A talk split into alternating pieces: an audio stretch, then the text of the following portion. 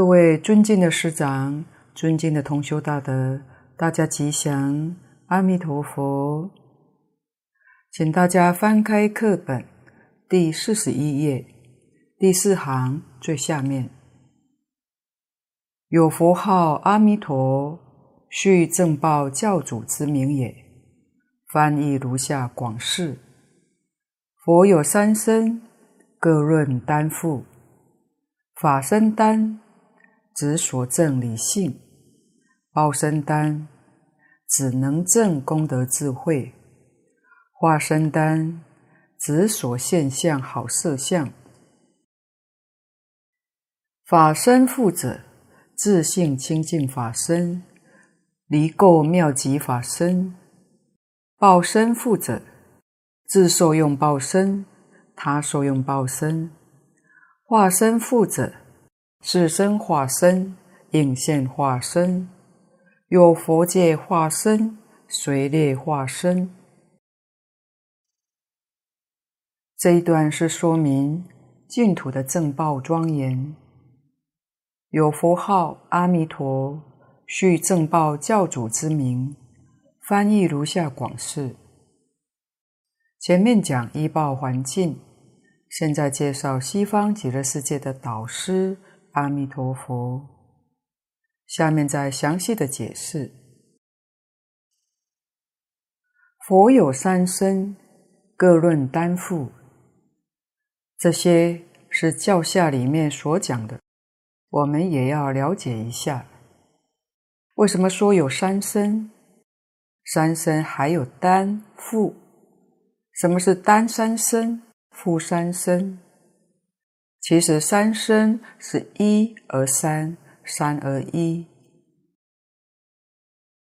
三身经论里面讲的很多，法身、报身、应化身。法身是说理，报身跟化身都是讲事，有理有事。理是能现能变的。事是所现，是所变的。离就是经典里面说的真如本性。环经里面讲一真法界。行愿品里面讲不思议解脱境界，都是说这件事情。离在经典里面所用的名词术语。就有几十种之多，通通说的是同一件事。为什么佛说这么多名词呢？佛有很深的用意，告诉我们明白这个事实就好，不要在名相上执着，只要说的是这件事，怎么说都可以。佛教我们离名自相，离言说相。离心缘相，才能真正体会到这个事实。所以它是本体，就是现代哲学所讲的宇宙万有的本体。这个叫做法身。报身是讲智慧，所以报身是能证之智，法身是所证之理。你怎么会知道这个道理呢？这是真正智慧领悟了。智跟理是一，不是二，这是哲学里面没有的。哲学的能跟所是相对的，不像佛法讲的能证之智，所证之理是一个，是一件事，不能分开。这是真实的智慧，智慧开了，心性就明了，叫做明心见性。化身也叫应身，是利益众生的。像普门品里面所讲的，应以什么身得度，自然就现这个身相。应是感应道交，众生有感。佛就有应，所以应身叫变化身。诸佛菩萨的应身是随众生而应的，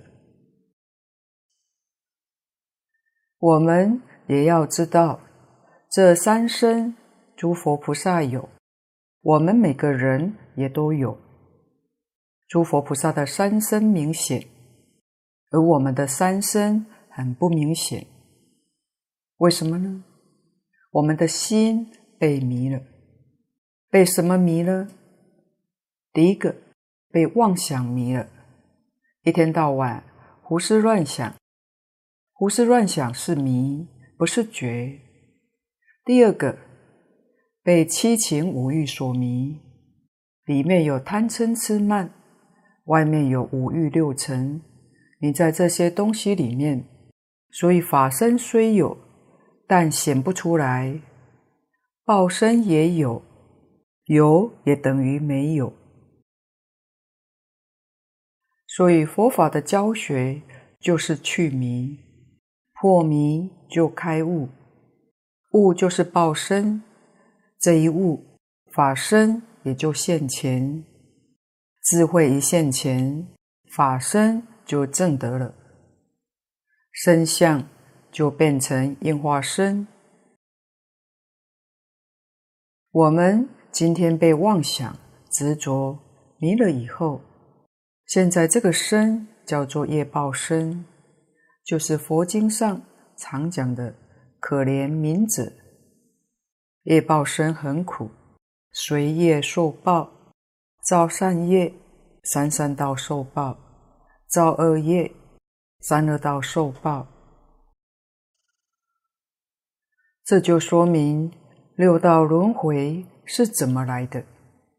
迷失了自信，自己造作一切善恶业，这样变现出来的。六道也是幻化的，是自己自信随缘，随着业力的缘，变现出六道轮回。六道是这么来的，我们也一定要弄清楚。所以三生我们也有，那么应该如何恢复？如何能真正得到三身的受用？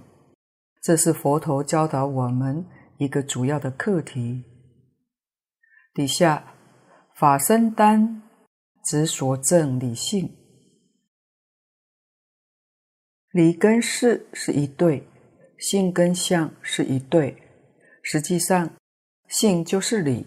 理就是本性，事就是相，相就是事。换句话说，这就是宇宙人生的真相。宇宙人生真相就叫法身。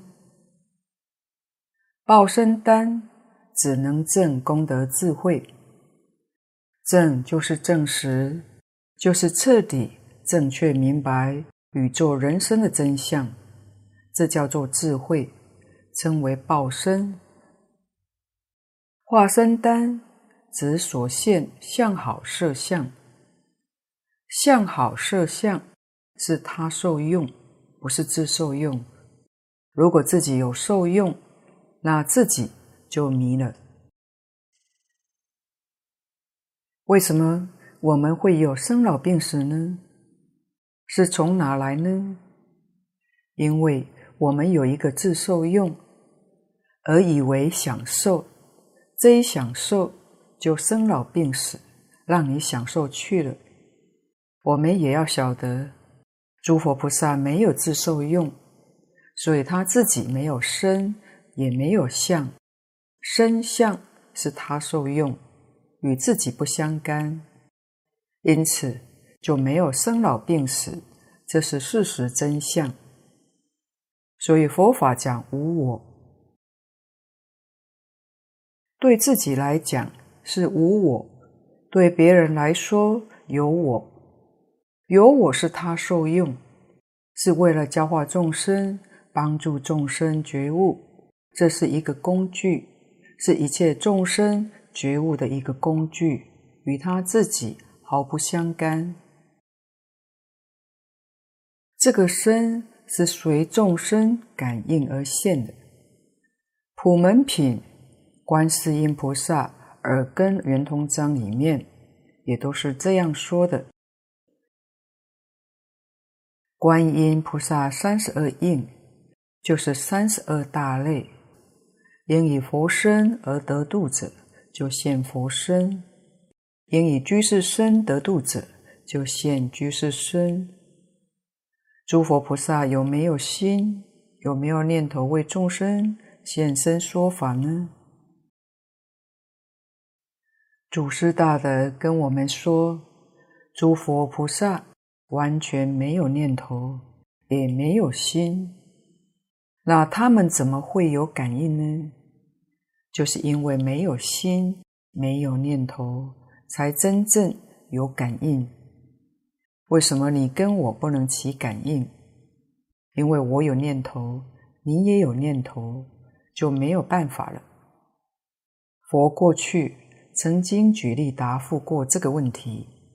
佛用钟鼓作为举例，我们知道钟鼓。没有心，也没有念头。当我们敲它一下，敲是感，立刻就有声音，它就有应。我们敲重一点，它响的声音就大声；敲轻一点，响的声音就小一点。随着感应，有感就一定有应，说明诸佛菩萨。对于一切众生心感，但他没有念头，没有心的，乃至于诸佛为一切众生说法，像释迦牟尼佛讲经三百余会，说法四十九年，他没有动过一个念头，在佛自己身上来说，一生当中一个字也没有说。一句话也没有说，叫做无说而说。所说的都是众生有感，感有两种，一个是明显的感，众生提出问题来发问，这很明显，佛立刻就回答。佛听到人家发问，绝对不会想一想这个问题。要怎么样来回答？那就变成凡夫了。他没有考虑，自自然然就答出来。另一种叫敏感，心里头有念头没说出来，还有更深密的，确实心里有感，但是那个感自己也还不知道。就像佛说《阿弥陀经》，众生心里确实有感，佛才会说的。但这个感，本人不晓得，这就是非常微细、非常微妙。佛是知道的，所以叫做无问自说。我们把这些事情弄明白了，才晓得学佛。要怎么个学法？要用什么态度？什么方法？就是一念不生，一切时、一切处、一切境缘之中，境就是物质环境，缘是人事环境。无论在哪个地方，真正修行人是一念不生，一念不生就是定。当然，一念不生。说起来容易，做起来可不容易。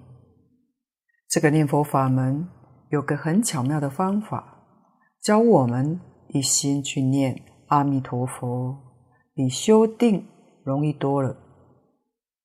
这就是用一念止一切妄念，把一切妄念都止息住，单单用阿弥陀佛这一念，这个法门很巧妙。很容易就在此地，我们守住一念，比做到无念真的容易多了。禅宗是讲一念不生，净土中是把念头归到一句阿弥陀佛，只许心里有阿弥陀佛这一念，不能有第二念。这是会用功的人，叫真正用功。接众就随缘了，过去不少大德，他们接引众生的手法不一样。有些大德接引众生的方法是用身教，不用言教，就是无论什么人去请教他，他一句话都不说，用这种方式。有些大德，你去向他请教，非常热心，很仔细跟你说明，跟你讨论，方法不一样，因人而异，因事而异，但都能够启发人，都能叫人得利益。这也像善导大师讲的，遇缘不同，我们是哪一种根性的人，需要哪种方法来帮助，这就显示出法门无量无边。虽然法门很多、很深、很广，它的方向、目标是一致的。所谓殊途同归，所以色相教学都是为众生建立的，这叫化身丹。以上。就是通常讲的三身：法身、报身、应化身。法身复者，自性清净法身，离垢妙极法身。以下的解释就说的较少一点。复是指两种法身，两种报身，两种化身。这里的法身。讲两种，第一种是自性清净法身，这一句是说本体，也就是前面法身丹的意思。第二种是离垢妙极法身，这句是从事上讲的。垢是无明，是烦恼；离是完全脱离。也就是圆教如来的果位，四十一品无明，通通断尽，称为离垢妙极的法身。因为等觉菩萨还有一品身相无明没破，还称不上妙极。他妙可以说妙相，不能说极，因为他的无明还没有断尽。所以，离垢妙极法身，这是从向上讲的；自性清净法身是从理上讲的，是从本性上说的。换言之，自性清净法身人人都有，离垢妙极法身我们就没有。释迦牟尼佛有，阿弥陀佛有，成佛的人都有。但菩萨以下的就没有，这样说明大家就容易懂。因为前面第一种是理，是大家通通都有的。底下报身负者，自受用报身，他受用报身。报身是智慧，报身有两种，自受用报身。他受用报身，这个也非常明显。自受用报身就是《般若经》上讲的实智，真实的智慧。经上讲般若无知，所以实智是无知，全智是无所不知。自受用报身是无知，是实智；他受用报身是无所不知。是全智。佛为一切众生讲经说法是全智，佛自己受用是实智，因此无说而说，说而无说。从这个地方能看到佛心是多么清净，为一切众生说法也没有染着一个字。释迦牟尼佛。没有留下一个字给后世，经典是后来学生凭着记忆记录传下来。佛本身没有写过一个字，因为佛本身无知，这是一个很大的启示。化身复者，是身化身，应现化身。化身复者也有两种，两种都是感应而现的，一个是是身化身，另一个是应现化身。是身化身是指佛的八相成道，从出生到出家，乃至成道。转法轮，就是实际在我们人间投胎，就像释迦牟尼佛是世身，是这一类。他跟我们同住这个世间几十年，所有一切生活状况跟我们这个世间都相同。释迦牟尼佛七十九岁圆寂，虚岁算八十岁。住世八十年，应现化身就不一样了，是指一时的感应，是某一个人有感，在某一个时间、空间、处所，活菩萨忽然来了，这件事情解决之后就没有了，是应现的，这叫应现化身，有佛界化身。随类化身，这又是一种说法。这种化身又分为两种，一个是佛现出佛的色身，以佛的身相示现，在我们世间现三十二相，八十种好。三十二相，八十种好，实际上是我们众生的执着。佛没有这个念头，佛是看我们世间人在看相，这个相很好，那个相很富贵，世间人有这些执着，佛一现那个相，就好像佛通通都有，一样也不缺，是这样显现的，并不是佛有意思要现什么相。佛没有心，没有念头，这是佛界化身。其他的佛以下，像观世音菩萨讲的三十二应，应以佛身而得度者，即现佛身而为说法，这是佛界化身。其他三十一种不现佛身，他现九界的身。普门示现，就叫随类化身。上次分享过周夫人的故事，也常常听净空老法师感恩提到他们。周邦道夫人抗战胜利之后，她曾遇到地藏菩萨来跟她化缘，就是属于应化现身。这里。我们也来谈一下道正法师遇到的一些真实故事，就是他还在医院服务的时候，看过一位大约五十几岁妇女患者。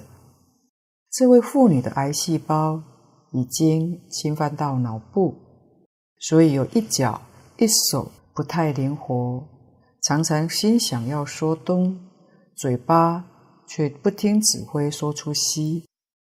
令她十分苦恼。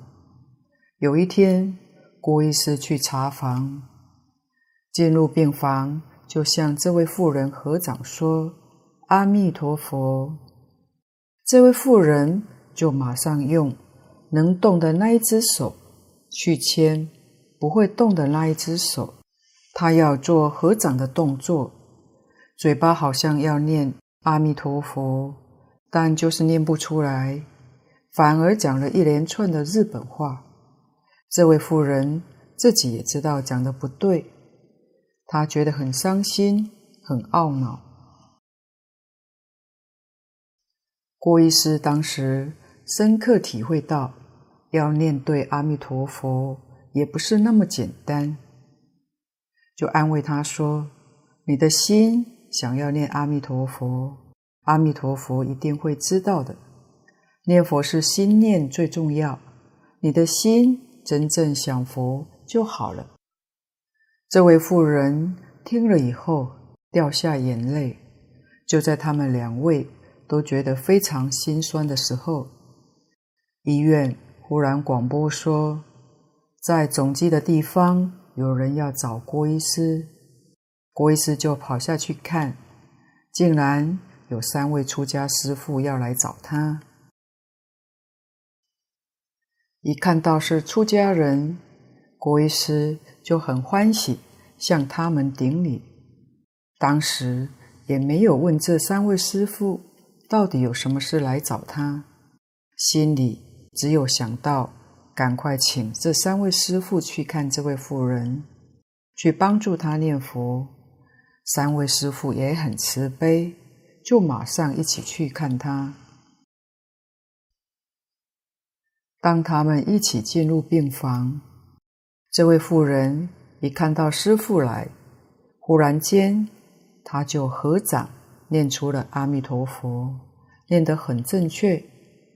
原来这位妇人以前喜欢去寺庙，当他看到师父都有念阿弥陀佛的好习惯，结果在他临终之前，本来念佛念得不对，也念不出来的时候，当他一看到师父，他的好习惯就现前，他就能够念出正确的阿弥陀佛。说起来也很妙，自从念对一句之后，他就能够一直正确念下去了。当时的郭医师看到这样的情况，欢喜流下眼泪，一直感恩阿弥陀佛的大慈大悲。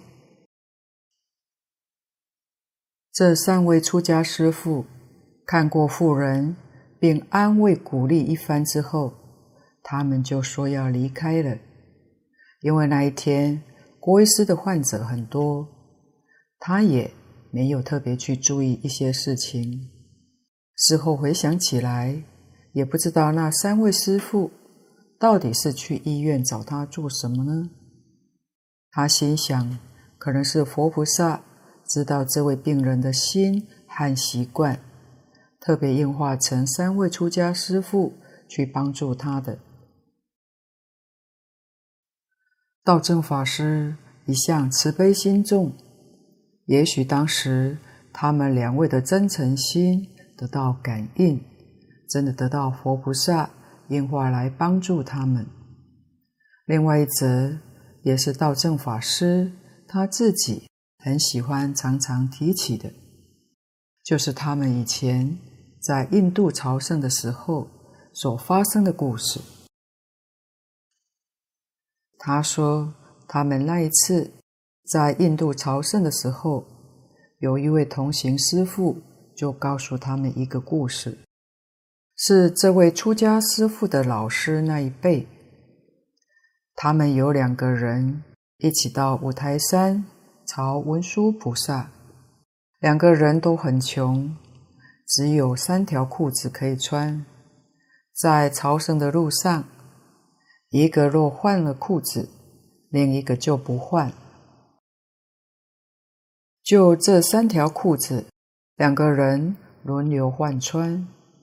结果到了五台山，遇到一位比他们更穷的老人，来跟他们化缘这一条裤子。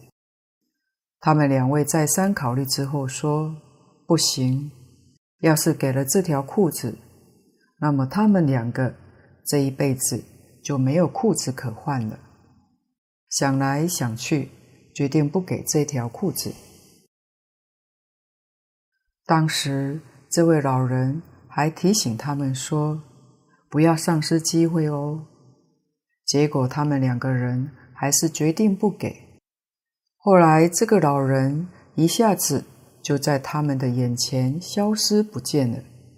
两个人才猛然一惊，发现原来到了五台山，遇见了文殊菩萨，当面错过了，没有认出来。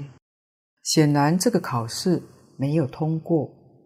所以在他们这趟的朝圣途中，这位出家师父就不断地以这件事情来提醒大家，一定要特别的注意。后来到了菩提伽耶，就是佛陀成道的地方。有一天，道正法师外出去替一位西藏人看病，回来的时候，发现同行的这位出家师父正在跟一位西藏喇嘛。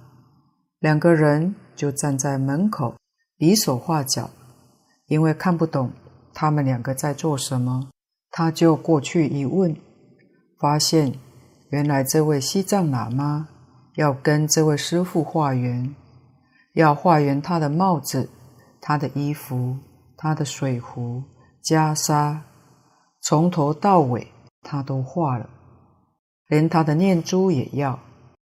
这位出家师父只问他说：“你自己有一条念珠，那怎么还要画我这一条呢？这袈裟我也只有一件，怎么可以？”他们就在那里比比划划，扯不清的时候，道正法师猛然想起这位出家师父告诫他们的那个故事，他就提醒出家师父说。师父要给他哦，结果他也会说：“哦。”猛然，他也想起来了。后来，他们就回到住宿的泰国寺庙里头，把行李箱通通搬出来，什么东西都给他，从帽子、内衣、毛线袜，所有的东西通通都给了他。事后，道正法师回想起来说：“很有意思。这位西藏老喇嘛在他们一起走回太庙的时候，正是夕阳西下。这位喇嘛指着太阳，然后指着他自己，跟道正法师说了一些话。虽然语言不通，但是他很清楚知道这位喇嘛念着。”阿弥达巴，阿弥达巴，他微笑欢喜唱诵，声声的阿弥达巴。道正法师从他的脸上感受到，这位喇嘛纯粹就是一种游戏神通的味道。为什么他要画这么多衣服？道正法师看他穿的那件衣服已经穿很久了，他也不像会怕冷的样子。等到出家师父把什么东西都给了他以后，就笑嘻嘻走了，而且还一直念阿弥达巴，阿弥达巴。走了之后，过了没多久，他又回来了。回来做什么呢？又回来跟那位师父画一个袋子。那个袋子是他们在印度的时候，有西藏人。跟他们结缘的手工袋子，这位出家师父是想说，这个袋子是人家送的，所以才没拿出来给他。奇妙的是，这位喇嘛竟然也知道他还有一个袋子没有拿出来布施，还特别回过头来跟他要那个袋子。出家师父不得已，只好去把这个袋子拿出来送给他。然后那位喇嘛又念阿弥达巴，阿弥达巴，就这么走了。当时他们都吓着了，大家也说：“哎呀，师傅，这回朝圣可真的碰见阿弥陀佛，这个不容易呀！碰上了却不相认，这多危险啊！”道正法师事后回想，我们每天可能都跟佛陀擦踵而过。但是没有认出是阿弥陀佛，那就太糟糕了。他就自我警惕说：“他们学医的人更是危险。每天从诊察室走进来的人，不晓得哪一尊是佛菩萨。进来什么样的人都有，有跛脚的，有长肿瘤的，也有眼睛挖掉的，各式各样，什么样的人都有。”不晓得哪一个是阿弥陀佛变化所作，那真是太危险了。唯一安全的办法，他只有小心翼翼，把每一位患者当作阿弥陀佛。所以有些人总是奇怪，看他在医院里面，他无论看到谁，都是合掌念阿弥陀佛。有的护士半夜打电话找他，要他看病人。当电话拿起来，忽然听到一声阿弥陀佛，这对于没有学佛的护士，当然不懂阿弥陀佛的原意，所以护士会说。半夜听到这句，他是吓到了。其实道正法师最大的用意，就是提起念佛的念头，比什么都重要。有时候不明白的人，也不禁责备他说：“你为什么要一天到晚念阿弥陀佛？”道正法师都会笑笑告诉对方说：“你实在是庄严如佛啊，让我一看到就想起阿弥陀佛。”当他这样的回答，对方就比较满意一点。这些都是道正法师未出家之前当过医师角色的一些真实经历故事，也是我们念佛学人可以学习的宝贵经验。以上的这些故事都是属于应现化身，能够遇见也是有特别的因缘。这两种化身都是属于感应的，所以法身、报身的自受用，我们能够理解；化身两种纯粹是为了利他，都是为一切众生，没有为自己。请看注解：虽便担负三身，实非一非三，而三而一。不中横，不辨别，离过绝非不可思议。佛的三身有担负，但是佛的境界非一非三，而三而一，不纵横，不辨别，离过绝非不可思议。我们可以从开合的角度来看，开出来当然是三身，三身当中。又有单复的差别，但合起来就是现前的一念心性，寂而常照，照而常寂的心性，它非三而非一，不中横，不辨别，这是一种开合的不同。这一段注解很重要，蕅益大师这段话是唯恐我们听了前面的话。起了分别执着，那就坏事了，就又错了。所以在这个地方，立刻把这些错误的分别执着跟我们纠正。从理上讲，有体相用；从佛上讲，有三身。这是就佛来说的。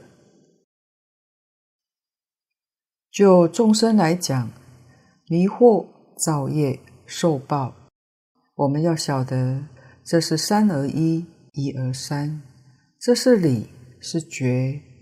佛是觉，众生是迷。理是一，事也是一，实际是一件事情。不要有分别，不要有执着，一切明了就对了。所以他说，实在非三非一，不可说三。也不能说一，可说一，也可说三，在言说方便，使我们对于事实真相真正了解、真正明白。所以这个三是不中横，非中非横，它是圆的，它是一个。不辨别，并是并类，别是差别，它不是并类，它不是并排的，是圆融的。一就是三，三就是一，所以离过绝非。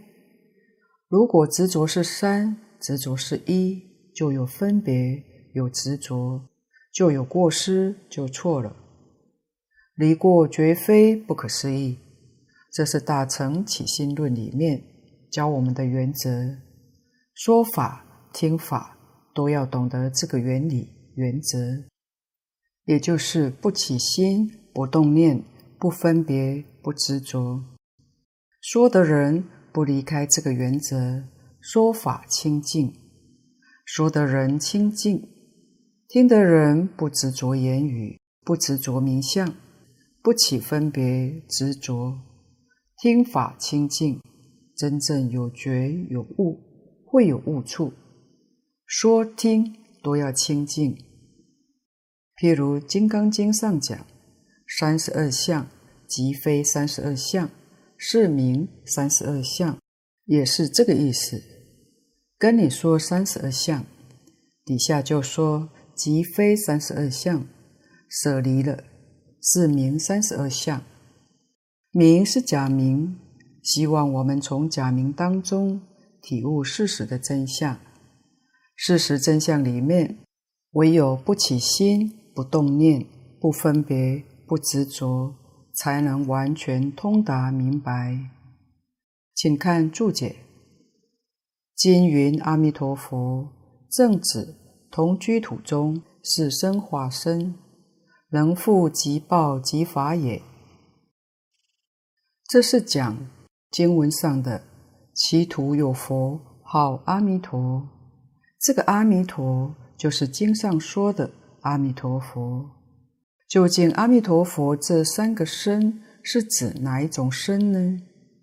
蕅益大师在此跟我们说出，正指的是同居土的四身化身，是阿弥陀佛的化身。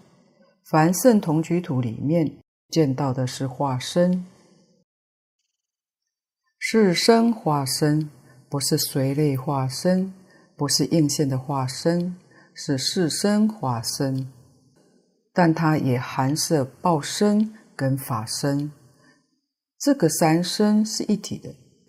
事实上，蕅益大师讲这个，是在为后面的经文铺路，为广成彼土一正妙国以起信。来铺路，我们也要知道，释迦牟尼佛在三千年前出现在我们地球印度这个地方，也是属于四身化身。虽然同样是四身，四是示现，示现化身，但他们的精神完全不相同。释迦牟尼佛的四身有点随缘的味道，随缘我们众生。那时候人类平均的寿命大约是一百岁。根据中国古书里面记载，夏商周三代活一百多岁的人很多，所以释迦牟尼佛出现在这个世间，人寿大约是一百岁。可是释迦牟尼佛。八十岁就圆寂了。换句话说，按照一般的说法，他应当要示现一百岁才对。那为什么八十岁就走了呢？佛在经上告诉我们，第一个原因是化缘已尽。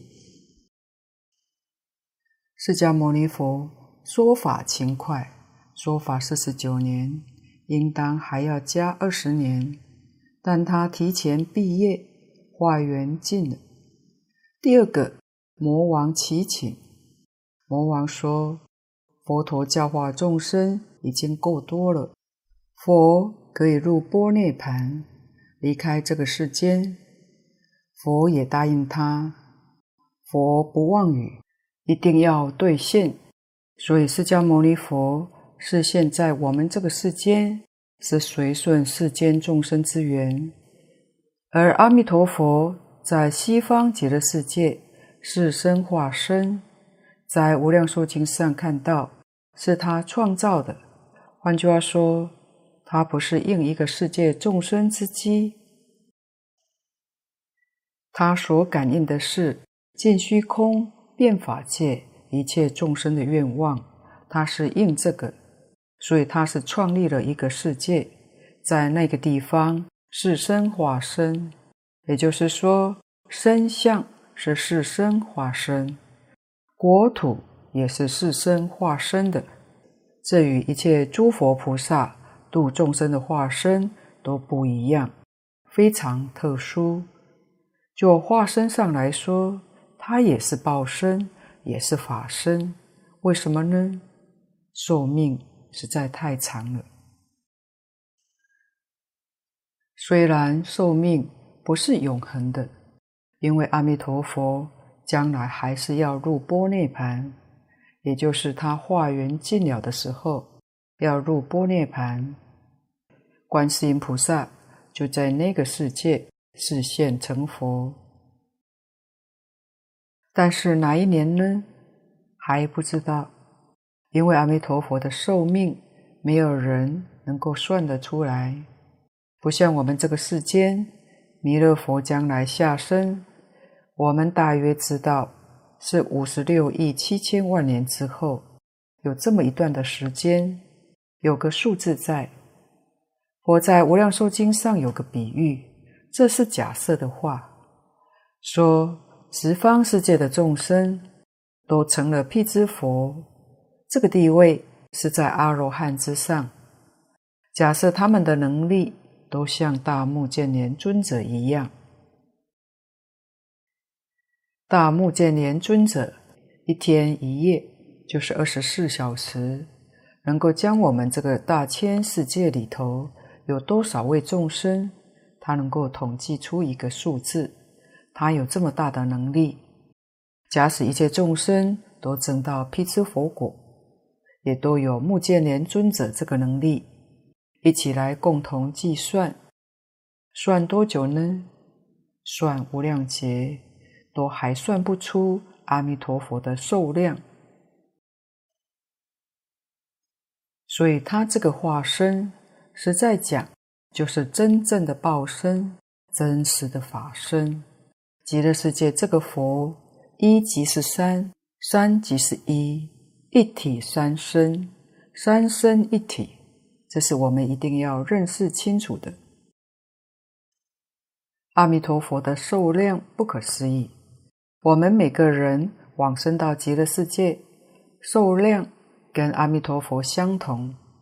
不但寿量同佛，我们的身体相好也同佛，一切的享受也同佛，乃至于智慧、神通、能力也跟阿弥陀佛相似。这是真正不可思议，确实十方世界没有的。一切经典里面。佛从来未曾这样说过。极乐世界之好，是我们每一个人都有份，都可以在这一生当中修学得到。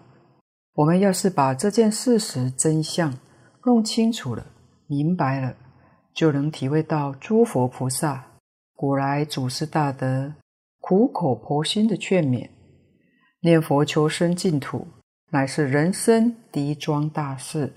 第一真实的好事，其他都是假的，通通会落空。所以我们要好好努力修学。修学的方法很简单，就是信愿持名四个字。今天报告先到此地，如有不妥地方，恳请诸位大德同修不吝指教。谢谢大家，感恩阿弥陀佛。